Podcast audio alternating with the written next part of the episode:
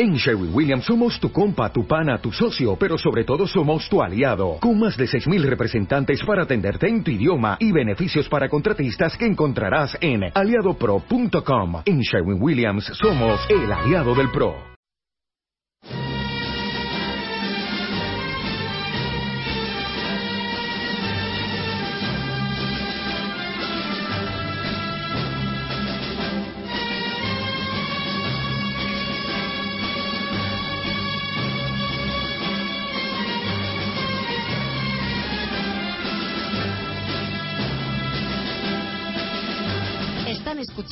Libertad Constituyente.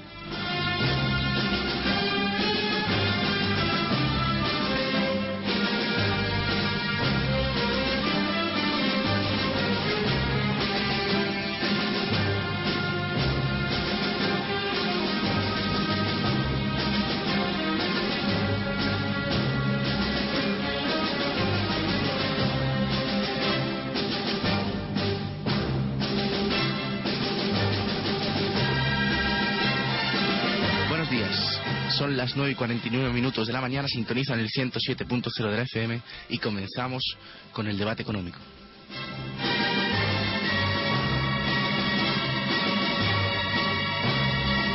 Este fin de semana hemos podido saber que Bankia anunció que retrasará el pago de 61,3 millones de euros en intereses de deuda subordinada y acciones preferentes emitidas por las entidades que se fusionaron para dar lugar al banco.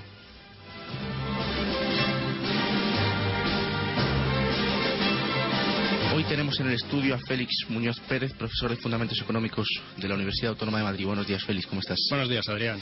Y tenemos a Luis González, eh, coordinador de Ecologistas en Acción. Buenos días, Luis, ¿cómo estás? Hola, buenos días. Y tenemos a don Antonio García Trevijano. Buenos días, don Antonio, ¿cómo En está? primer lugar, bienvenidos a esta emisora de los, la organización ecologista, que creo es la primera vez que viene.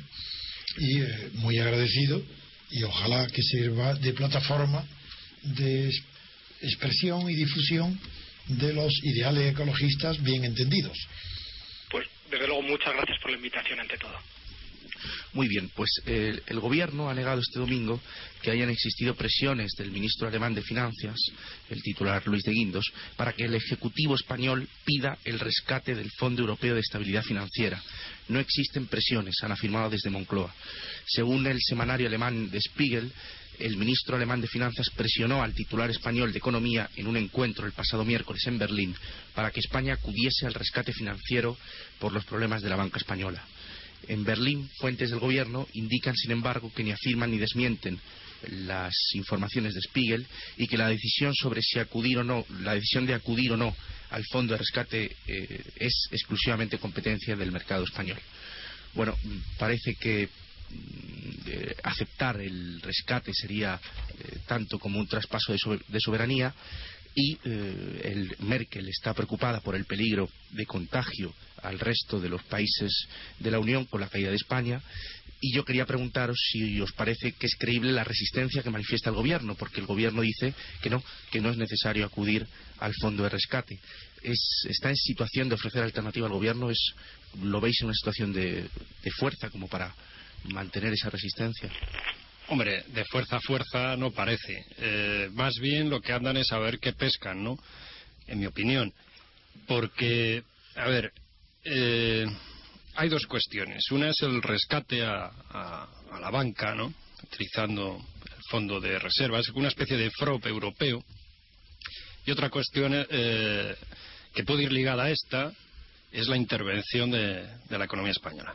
Entonces, yo entiendo, porque también ha habido declaraciones eh, un poco insinuando que no sería tan mal un rescate, yo entiendo que el gobierno puede estar interesado, no sería, no sería una opción mala, no creo que esta sea lo que tengan los alemanes exactamente en la cabeza, pero desligar el rescate de la intervención. Es decir, que haya un apoyo por parte de Europa con los fondos eh, destinados a socorrer a la banca española, sobre todo para cumplir sus necesidades de capitalización, y eh, que esta operación no estuviese ligada a una intervención como es pues prácticamente la de Grecia o la de Portugal. Más que nada porque políticamente eso es un suicidio. Eso es un suicidio eh, para este gobierno, para empezar. Lo que pasa claro, este es un gobierno que como no estoy acostumbrado a sí, pero no, pero lo contrario, pues tampoco se sabe muy bien qué, qué alternativas nos ofrecen, porque efectivamente yo creo que lo ideal sería que tuviesen un plan propio en el que, bueno, pues se presionase a los europeos, negociando con ellos, un toma y daca, a ver hasta dónde nos van a apoyar.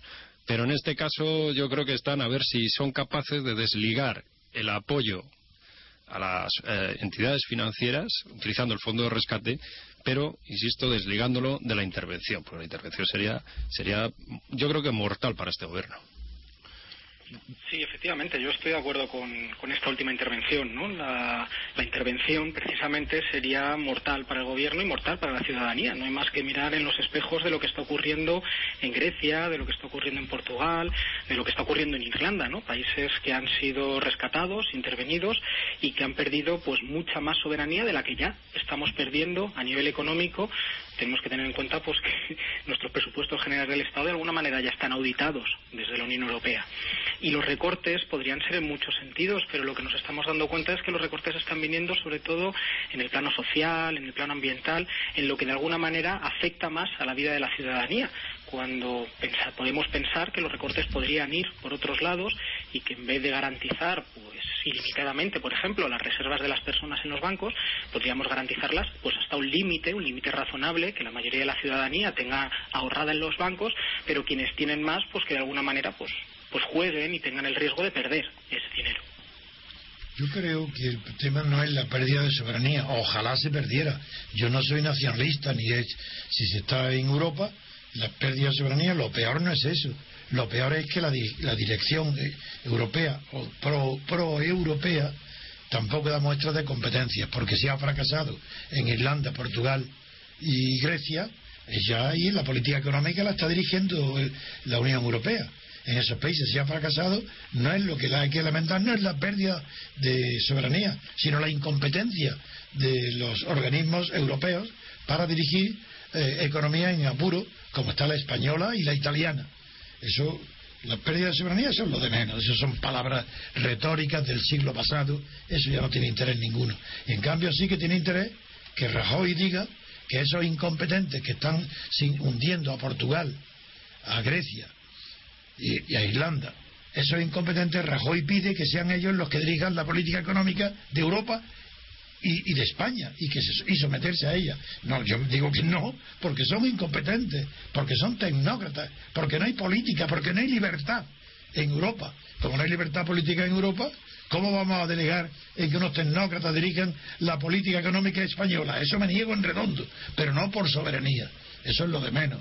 Si yo defiendo un Estado federal europeo unos Estados Unidos de Europa, eso implica evidentemente la pérdida de soberanía en más de la mitad de los asuntos. Los que son reservados para el Estado federal, ahí se pierde la soberanía. Pero eso es justo, es bonito, es progresista, eso no implica nada. La soberanía es un concepto anticuado que no expresa lo que hoy, ¿qué Estado hoy es soberano?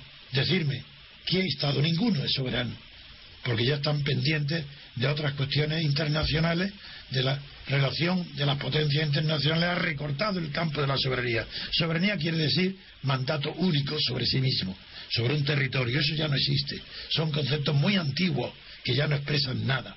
Y en concreto lo que expresa ahora es ceder la dirección de la política económica española, como ha pedido Rajoy, a tecnócratas incompetentes que no saben cómo resolver los problemas donde han intervenido y dirigen ellos la política económica. Bueno, vamos a ver, esta intervención, estas dos últimas intervenciones dan mucho de sí, digo, para fomentar el debate, ¿no? Porque hay veces que más que debate lo que hacemos es un intercambio de impresiones, estamos básicamente de acuerdo, pero yo creo que hoy no estamos muy de acuerdo. A ver, el concepto de soberanía es un concepto trasnochado, digámoslo así. Bueno, yo no sé en el ámbito político, pero en el ámbito económico... No, te lo estoy diciendo yo que soy un experto en política, claro, claro, claro. que es un concepto antiguo, y yo sí sé de política.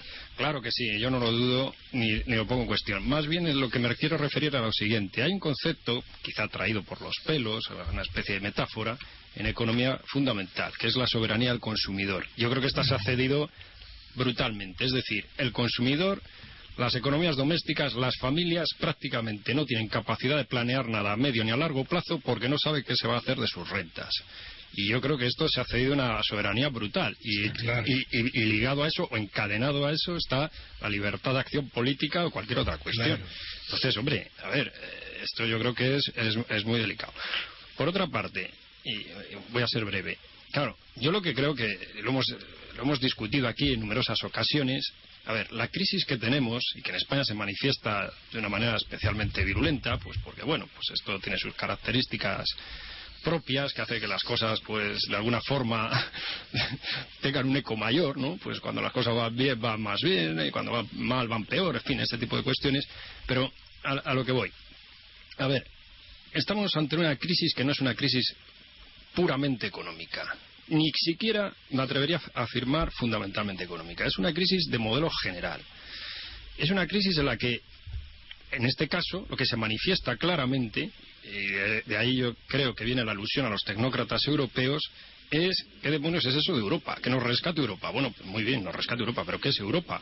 Porque, claro, ¿qué, es lo que propone Europa? ¿Qué es lo que propone? Porque Europa lo que es ahora mismo es una especie de negociación entre dos o tres bandos, básicamente Francia y Alemania, siempre Inglaterra por ahí está escandileando, a ver qué se va a hacer. Y claro, ahí nos pilla a nosotros con el paso cambiado. Pero el ceder como dice Rajoy, en una especie de juego de las sillas, el ceder, eh, pues claro, lo monetario, lo monetario ya está, lo monetario ya está cedido. Claro, ahora se dice que también la supervisión bancaria lo lleven en Europa. Bueno, eso sería una cosa relativamente coherente, porque al final, bueno, de, alguna forma está en los tratados de la Unión el que, bueno, los bancos centrales nacionales hagan como especie de sucursal del Banco Central Europeo. Pero en el caso fiscal, claro, si se cede lo fiscal, lo que tiene que ceder automáticamente ya. Dice lo fiscal, quiere decir lo presupuestario, ¿no? Claro, lo fiscal es lo presupuestario, la gestión de los impuestos, el gasto público. Sí, es que yo siempre que distingo entre el fisco, impuestos mm. y presupuesto que son cosas diferentes, aunque se emplea la palabra fiscal y el oyente no especialista, eh, que cuando hable fiscal es impuestos nada más. Entre recaudación y la previsión de gastos e ingresos. Eso es. Eh, sí, es, es, es muy pertinente esta matización. Lo que pasa que... Lo hago por los oyentes, no por ti, claro. Claro, claro. Lo que pasa es que los economistas hablamos de prisa a veces en estas cuestiones y tendemos a juntar... No, pero lo hacen todos, lo hacen todos. Y no solo no cuando se habla de prisa, sino en los libros y por escrito. La palabra fiscal indica ya presupuesto y, eso indica hay una confusión enorme. Ya, pero yo creo que también es de la traducción un poco literal de los textos norteamericanos de fiscal policy, que es un poco la gestión del gasto público y de los impuestos. Igual que las traducciones han impuesto la horrible frase de los mercados cuando no hay más que uno. Y decir los mercados, las políticas en plural. Pero si todo eso es falso, es mentira. No hay mercado de la, deuda y financiera hay uno.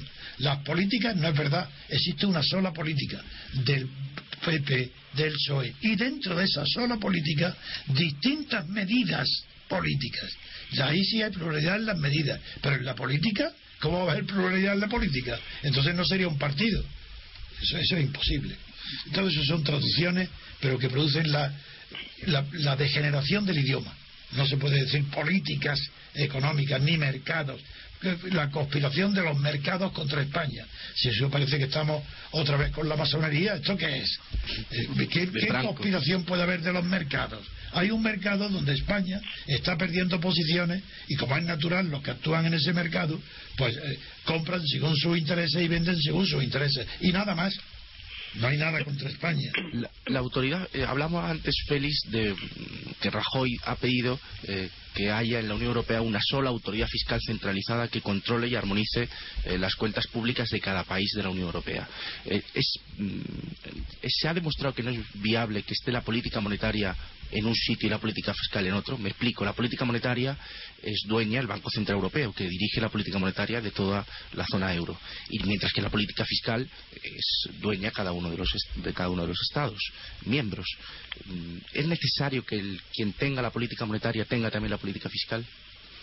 Es necesario, bueno, vamos a ver, eh, es conveniente que en alguna medida no sean contradictorias. Vamos a ver, es que, de nuevo, aquí la confusión es enorme, ¿no? Si uno ve, pues por ejemplo, al señor al bloguero keynesiano, como llaman algunos ingleses con muy mala leche, Krugman, ¿no? Pues dice que, eso de la política monetaria, pues estamos en una trampa liquidez, cosa que, afirma él así gratia tamore, y que lo que el único que cabe es la política de gasto desaforado. Hay otros como Benjamin Bernanke, Bernanke, como se diga eso, que son más partidarios de una cosa que es un poco más inteligente y más fina, que es que los que aunque los tipos de interés sean muy bajos y aparentemente no haya um, margen para la política monetaria, en realidad sí la hay si la política si los bancos centrales, en particular la Reserva Federal, descuenta títulos de deuda emitidos por el gobierno. De tal manera que al final se cede un protagonismo a, las medidas de carácter de, gasto expansivo que son financiados mediante monetización de deuda. Eso teóricamente no se puede hacer en Europa, pero también hay más alternativas. Hay más alternativas. Lo que pasa es que en cualquier caso, independientemente de que entremos en que es más acertado o que está más ajustado al análisis de la realidad concreta, en, el caso de la política económica debe, debe preponderar un, principio que es de prudencia. Porque es que, bueno, vamos a ver, ¿de qué estamos hablando ahora mismo? Se puede perfectamente tener y así era el mandato del Banco Central Europeo en un, en un principio, se puede tener una política, permítaseme la expresión, fiscal, de gestión de, de, los tributos, pero también de las políticas de gasto público, en la que, bueno, pues cada Estado en su reserva de soberanía, pues bueno, de una forma siempre al final un poco coordinada con Europa, porque tampoco cuando se pone la regla del, déficit no superior al 3%, pues ya se está metiendo una, una, cierta presión ahí. Pero bueno, que el Banco Central al final lo que tenía que llevar era una política independiente basada, cuyo objetivo fundamental fuese el control de la inflación. Y entonces, bueno, en el caso de que hubiese un, una presión muy fuerte inflacionista, precisamente pues porque la demanda fuese muy potente, el Banco Central podría actuar en contra. Lo que pasa que eso, que en una situación más o menos normal, una, economía que funciona en un régimen más o menos de normalidad, pues es, sensato. El problema es en una situación como la de ahora, que tenemos pues los sistemas financieros, por lo menos en esta parte de Europa, descapitalizados según las, las nuevas normas eh, mundiales, el tipo Basilea, pero también en los que eventualmente pues hay problemas de, liquidez pues, para adquirir los títulos de deuda, etcétera, etcétera. Entonces, claro, ahí se impondría de suyo una coordinación de las políticas, un poco en la línea de lo que se ha hecho, de lo que ha hecho la Reserva Federal. El problema es dónde están los límites de las cosas. Entonces yo creo que es bueno que sean dos tipos de instrumentos de política económica que estén separados, es decir, no volver, porque esto, esto ha existido antes, claro, durante mucho tiempo, ¿no? Que al final el Banco Central era el banco del gobierno y que era el que hacía las leyes presupuestarias, ¿no? Entonces era, era lo mismo, ¿no? Entonces, conviene que estén separados, pero conviene que según la circunstancia y las necesidades concretas del momento lo dicten, pues hay una coordinación o hay una oposición. Yo creo que eso, eh, en ese sentido, yo creo que se ha ganado en los últimos años al separar claramente los centros de decisión teniendo en cuenta que tampoco es una, es una separación pura, ¿no? Porque al final, pues, pues siempre hay, hay, son todas las cosas vasocomunicantes, ¿no? Pero que esto esté separado, pero que según las circunstancias, pues hay una cooperación monetaria y fiscal y en otras ocasiones, pues hay una posición. Yo, al hilo de eso y, volviendo un poquito con el tema de la soberanía, ¿no? porque yo creo que es un tema nuclear y yo creo que lo hemos ido comentando en las distintas intervenciones y para mí soberanía tiene mucho que ver con democracia, con que las personas que habitamos en este país pues tengamos capacidad de decidir sobre temas centrales y temas centrales me refiero a temas económicos, porque al fin de cuentas acaban determinando nuestra vida. Hay un lema que se utilizó en Suecia cuando se hizo el referéndum sobre si iban a entrar o no iban a entrar en el euro, un referéndum que salió negativo y Suecia no está ahora mismo en el euro. Y este lema que se utilizó tanto era que no es cuestión de dinero, sino que es cuestión de poder. Es decir, que no es cuestión solamente de temas económicos, sino del lugar donde se toman las decisiones que al final van a acabar decidiendo sobre nuestras vidas. Porque, claro, ahora mismo, ¿qué tenemos con el tema de la deuda? Pues tenemos un problema de una deuda absolutamente impagable. La deuda del conjunto del Estado español, tanto privada como pública, es aproximadamente cuatro veces nuestro Producto Interior Bruto, de la cual solamente alrededor del 16% es deuda pública, con lo cual tenemos una inmensa cantidad de deuda, sobre todo privada, que no vamos a poder devolver necesitamos auditar esa deuda para ver qué partes decidimos colectivamente, de manera soberana, de manera democrática, pues que no vamos a devolver. Porque lo que se está jugando ahora mismo y lo que estamos viendo, pues con todas estas políticas que emanan de la Unión Europea o las distintas políticas de gobiernos, como el del Partido Popular, es, bueno, vamos a intentar que quienes tienen más consigan que se les devuelva la mayor cantidad de los préstamos que han, que han realizado y eso a costa de quienes tienen menos. Estamos viendo una auténtica bomba de dinero que va de abajo arriba, cuando lo más lógico en una situación de tremenda crisis como la que tenemos es que fuese al revés, que esa bomba de dinero fuese de arriba abajo y de alguna manera quienes más han tenido y quienes más atesoran riquezas en nuestra sociedad, pues repartan. Y en función de eso necesitamos esa auditoría y necesitamos ver qué deudas son ilegítimas o qué deudas son odiosas y de alguna manera pues qué deudas vamos a dejar de pagar. Don Antonio. No tengo nada que comentar por ahora. Bueno, yo sí tengo una pequeña observación a, esta última intervención que me parece muy interesante. Vamos a ver. Eh, sí, insisto que yo actúo aquí a lo mejor un poco de mis, mis, comentarios son un poco economicistas en este caso. No me gusta ser economicista, pero bueno. Vamos a ver, los compromisos están para cumplirlos. Es decir, no podemos endeudarnos y decir, bueno, pero como ahora la cosa es tan grave, pues no vamos a cumplir. Esto, sí, yo entiendo las emergencias y las situaciones dramáticas que a todos nos afectan. Pero claro, es que terminamos como Argentina, como Bolivia. Perdona, pero eso no es economicismo, eso es moralidad pública y privada. Sí, sí, pero. Eso no es economicismo. pero parece que la moralidad se aplica a otras cuestiones, pero cuando vienen las deudas financieras, eso, bueno, pues ya es más discutible, ¿no? Es exactamente lo mismo. A nadie, a mí no me han puesto una pistola en el pecho para que suscriba una hipoteca. Es decir, que tengo una necesidad objetiva de una vivienda y acceder. Y, hay que cumplir. Claro, y tengo la obligación, pues, pues, pues, claro, pues exactamente, de leerme los contratos y decir, pues esto puedo comprarlo o esto no puedo comprarlo. Pero luego, claro, me encuentro con un problemón a lo mejor engañado, mal informado, bueno, todo lo que se quiera, pero eso es responsabilidad mía también. Entonces, efectivamente hay que exigir responsabilidad a todo el mundo, también al consumidor, también al consumidor, claro que sí, y a los medios de comunicación, por supuesto a los bancos, ¿no? Esta cuestión de las preferentes, pues eso es una, es una estafa a escala cósmica, ¿no? Claro, pero, pero, pero hay que, hay que pedir la responsabilidad a cada uno en su ámbito. Yo entiendo, efectivamente, que creo que estoy en esto estoy muy de acuerdo con, Luis, que no se puede exigir a todos el mismo esfuerzo, sobre todo cuando efectivamente pues, eh, las causas de la crisis pues los, causantes pues tienen hay una simetría clara de poder y de influencia eso está claro ¿no? yo diría que unos las impulsan y otros pasivamente pues la van tragando pero cada uno tiene que acarrear su, su cuota de responsabilidad si nosotros decimos y esto lo podría haber hecho España haber acudido a una, una, quita de deuda, decir, bueno, pues mire usted, pues nosotros podemos, deuda pública y privada, nosotros podemos atender hasta aquí, pues muy bien, pero que quede claro que en un contexto mundial como el actual, nos guste más o nos guste menos, eso es otra cuestión. Hacer eso tiene unas consecuencias en medio y largo plazo que pueden ser absolutamente devastadoras. Y lo que propone Rajoy, pues es una cosa, a mi, punto, a mi parecer, claro, teniendo en cuenta la información que tenemos que es fragmentaria ¿no? y, filtrada y tamizada por los medios de comunicación, etcétera, es una cosa eh, muy peligrosa, que es ponerse de perfil. Él yo creo que no quiere asumir meter en vereda a las comunidades autónomas, porque a lo mejor ve que no, puede. Eso no hay duda. Y, se, y, echa la responsabilidad para afuera. Pero... No, eso, perdona, es que no hay duda. La razón fundamental claro. de Rajoy es miedo a su propia incompetencia lo que quiere es quitarse el asunto de ellos porque no sabe resolverlo. Y dice que lo resuelva Bruselas.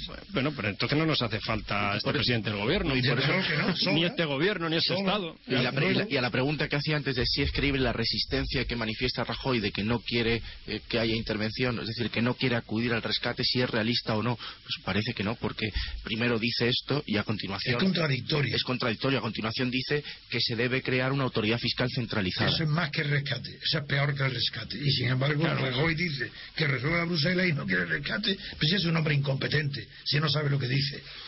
Ni conoce las medidas ni el alcance económico de sus opiniones, no lo sabe. Ni de Quintos tampoco, si son tecnócratas que están diciendo contradictorios. Ni Bankia, ni Rodrigo Rato, si todo es un producto de la incompetencia y de la ambición. Y de la ambición malsana, porque lo que hay ahí es haber querido salvar la corrupción absoluta de los consejos de administración de las cajas de ahorro. Y eso era lo principal. Y para eso se ha hecho Bankia. Y el origen es bastardo.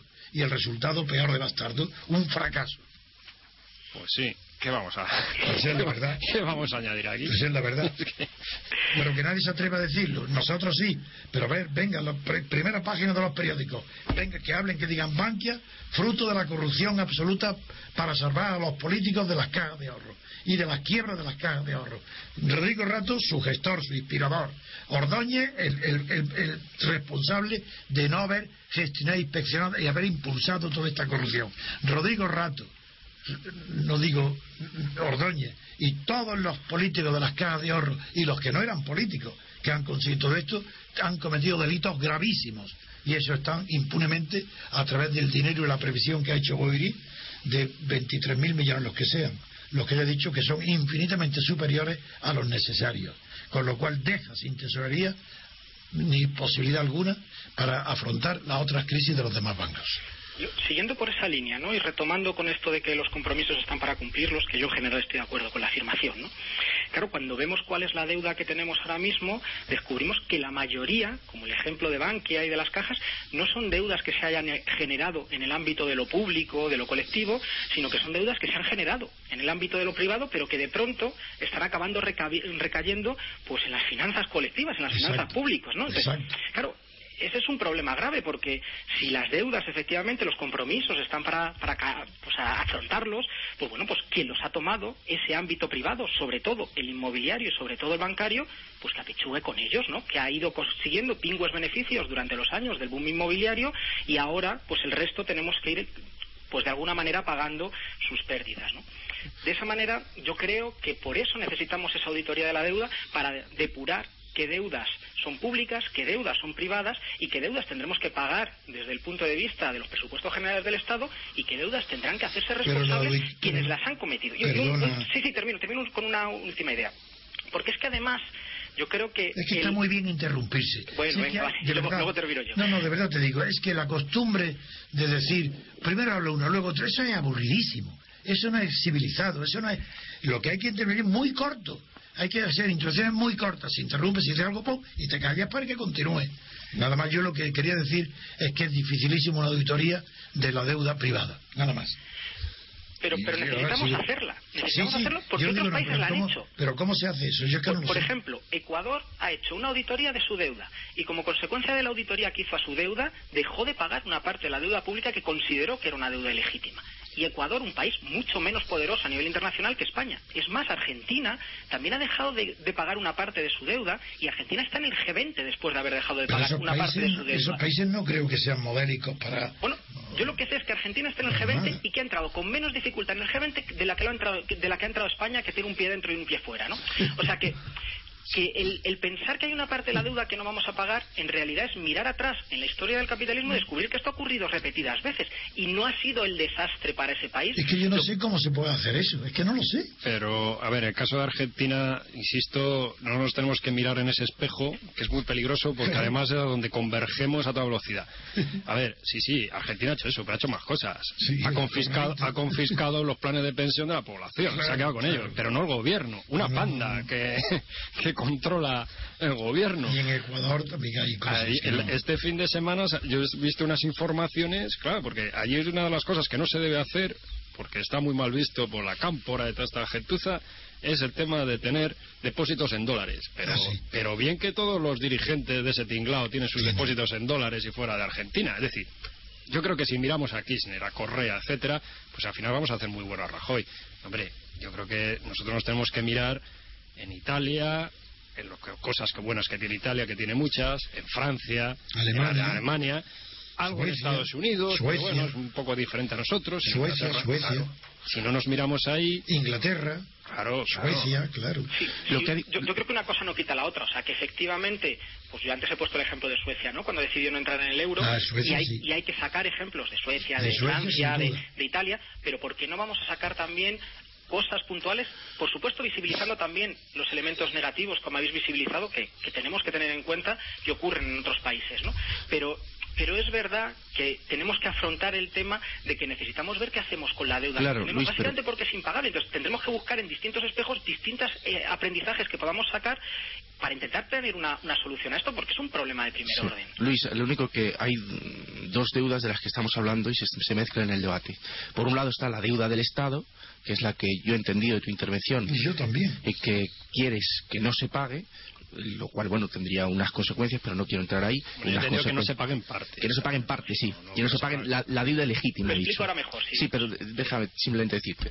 Y por otro lado, la deuda privada, es decir, la deuda de los bancos, que, que tú que has dicho que es privada, aunque también conviene matizar que quien está al frente de todas estas entidades, de privado no tienen nada, porque son personalidades públicas. No, no solo Central Europeo, que no es privado. Por supuesto. Y incluso Bankia estaba pensando en Bankia o en las cajas de ahorros que han sido, que sido nombradas por los partidos políticos que de privado em, no tienen nada. Y lo que decías de la deuda, de que se perdonen las deudas, hay economistas muy importantes que eh, usan la misma frase que tú, pero claro, la idea es muy diferente. Y es que aquellos inversores que hayan adquirido pagarés, deuda, títulos de los bancos, por ejemplo, de Bankia, se conviertan en accionistas, lo que se llama en derecho mercantil una, eh, ampliación de capital por compensación de deuda, que el pasivo se convierta en patrimonio neto, que haya que se le pague a esos eh, acreedores con acciones. Bueno, eso sería una forma mm, de capitalización de Bankia.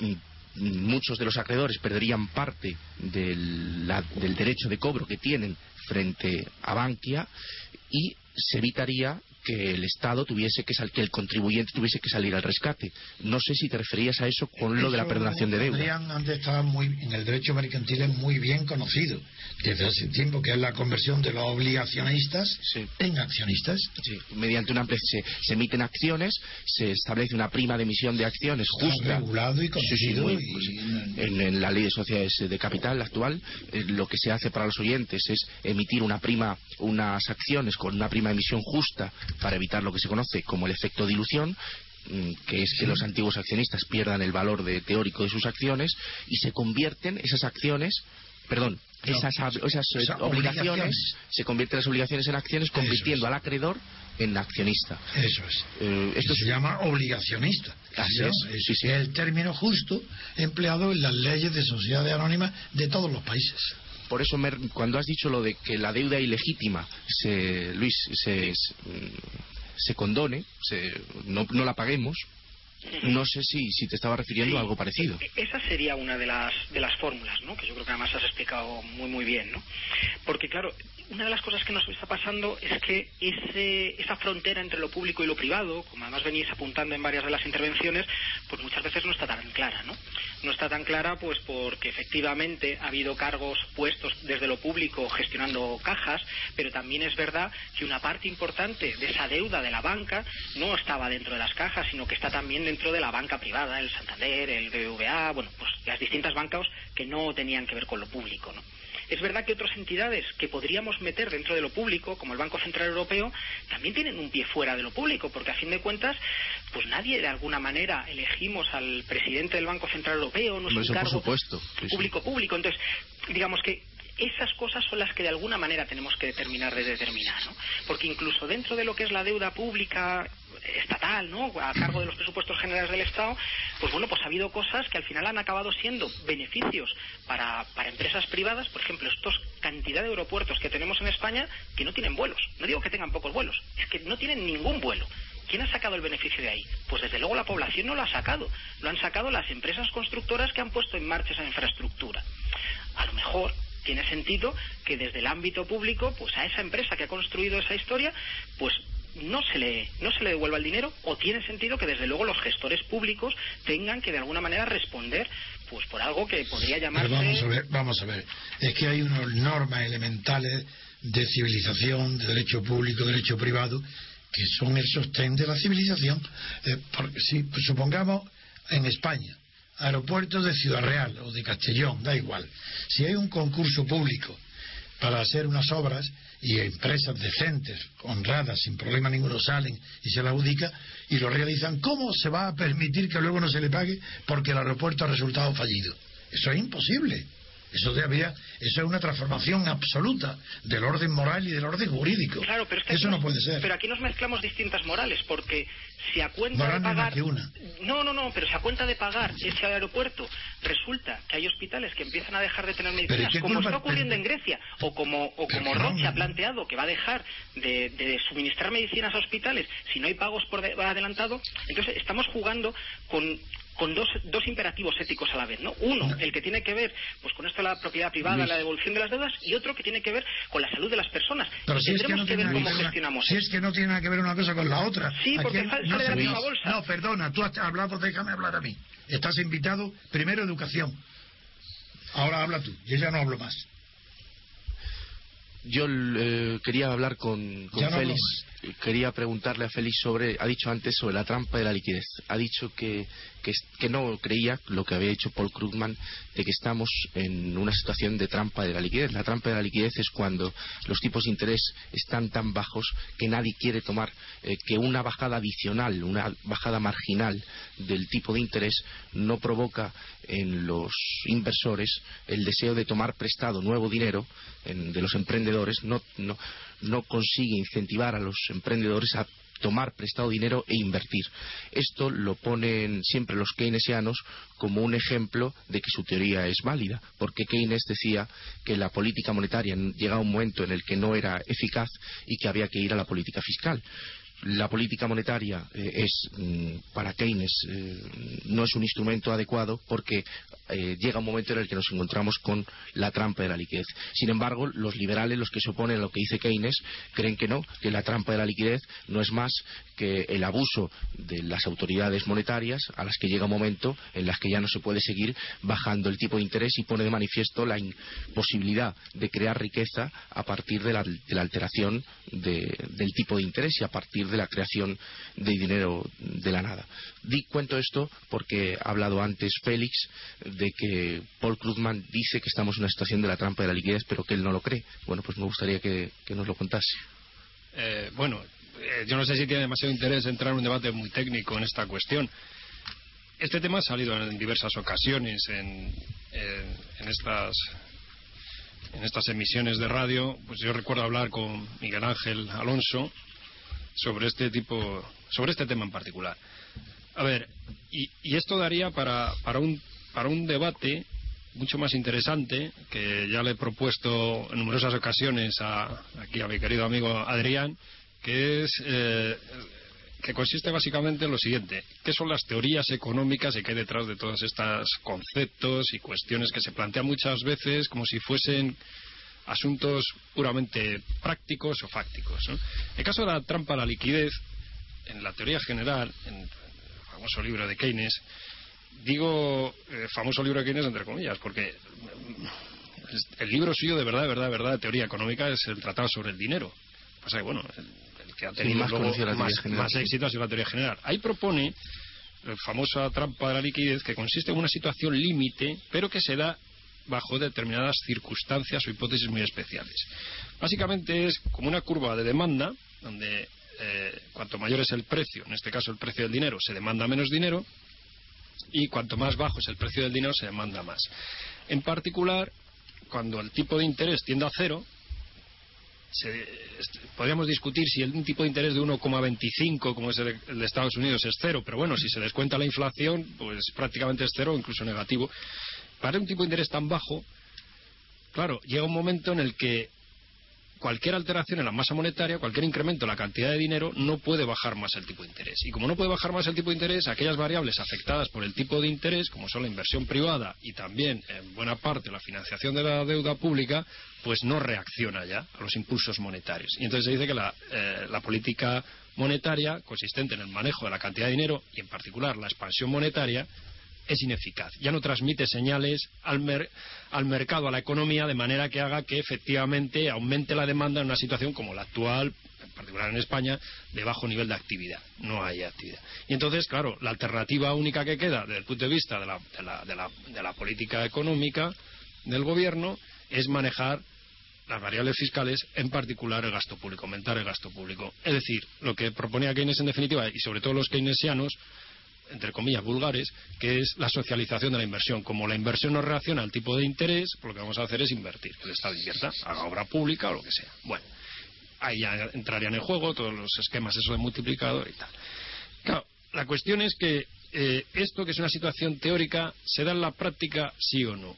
Eh, Krugman, en unos artículos de finales de los 80, hace referencia a que esto es lo que está pasando en Japón. Dice, en Japón se está dando una situación de trampa de la liquidez. Ya no se puede bajar más el tipo de, interés, pues porque no se cero, nada. no se consigue nada, dice, y sin embargo la economía japonesa pues ha estancado. Dice, bueno, pues lo que hay que hacer es actuar, y ahí sí que propone con Suno, con, con, el Banco Central, ¿no?, para estimular pero lo que no entiendo es por qué lo ponen como um, dato para corroborar sus teorías, cuando en realidad... Eh, pone de manifiesto, o parece poner de manifiesto lo contrario. Y es que no consiguen nada, porque Keynes decía que había que tener, mantener siempre los tipos de interés bajos y que la política fiscal debía ser expansiva. Bueno, si se demuestra que llega un momento en que la política monetaria, ante una bajada del tipo de interés, no se consigue nada, y sin embargo tiene un coste porque eso no es gratuito el mantener tan bajo el tipo de interés, eh, no lo ven como un dato para. Es decir, ¿cómo se sostiene de forma coherente esto? Vamos a ver el punto está el punto está en que eh, eh, vamos a ver como, como lo afirma Krugman no puede eh, estimularse más la demanda con la, con la ampliación de la, de la cantidad de dinero de acuerdo pero esto no es lo que está sucediendo en la actualidad. En la actualidad no se estimula las inyecciones del Banco Central no han estimulado la economía pero porque no ha salido del circuito bancario ese dinero. En el momento que sale del circuito bancario en el caso de la teoría general, Keynes solo contempla que haya dos alternativas mantener dinero o comprar bonos. Pero en la realidad hay muchas más alternativas. Está comprar bonos, comprar eh, acciones, comprar obligaciones, comprar derivados y comprar propiedades. En el momento que tú pones eso en juego, efectivamente, una inyección de dinero tiene efectos a través de la alteración en los valores, los precios relativos a los activos en la demanda de sectores de la economía. La cuestión es que hoy día esa mayor liquidez no está llegando porque los propios bancos comerciales en su circuito con el Banco Central están utilizando esa mayor liquidez para sanear sus estados de cuentas. Pero lo que hay es un cortocircuito, no es una trampa de liquidez. La trampa de liquidez de Keynes se dice para toda la economía. ¿De acuerdo? Es la gente, los particulares, las empresas, los consumidores los que atesoran el dinero. Pero no creo que sea nuestro caso en la actualidad. Yo no atesoro nada, por lo menos. Pues muy bien, queridos oyentes, eh, hasta aquí hemos llegado en el día de hoy. Muchas gracias por escucharnos, muchas gracias por estar con nosotros. Muchas gracias. Me despido de, de ustedes hasta el miércoles y les invito a que mañana a las 8 de la mañana escuchen los informativos de don Antonio. Un abrazo, hasta pronto.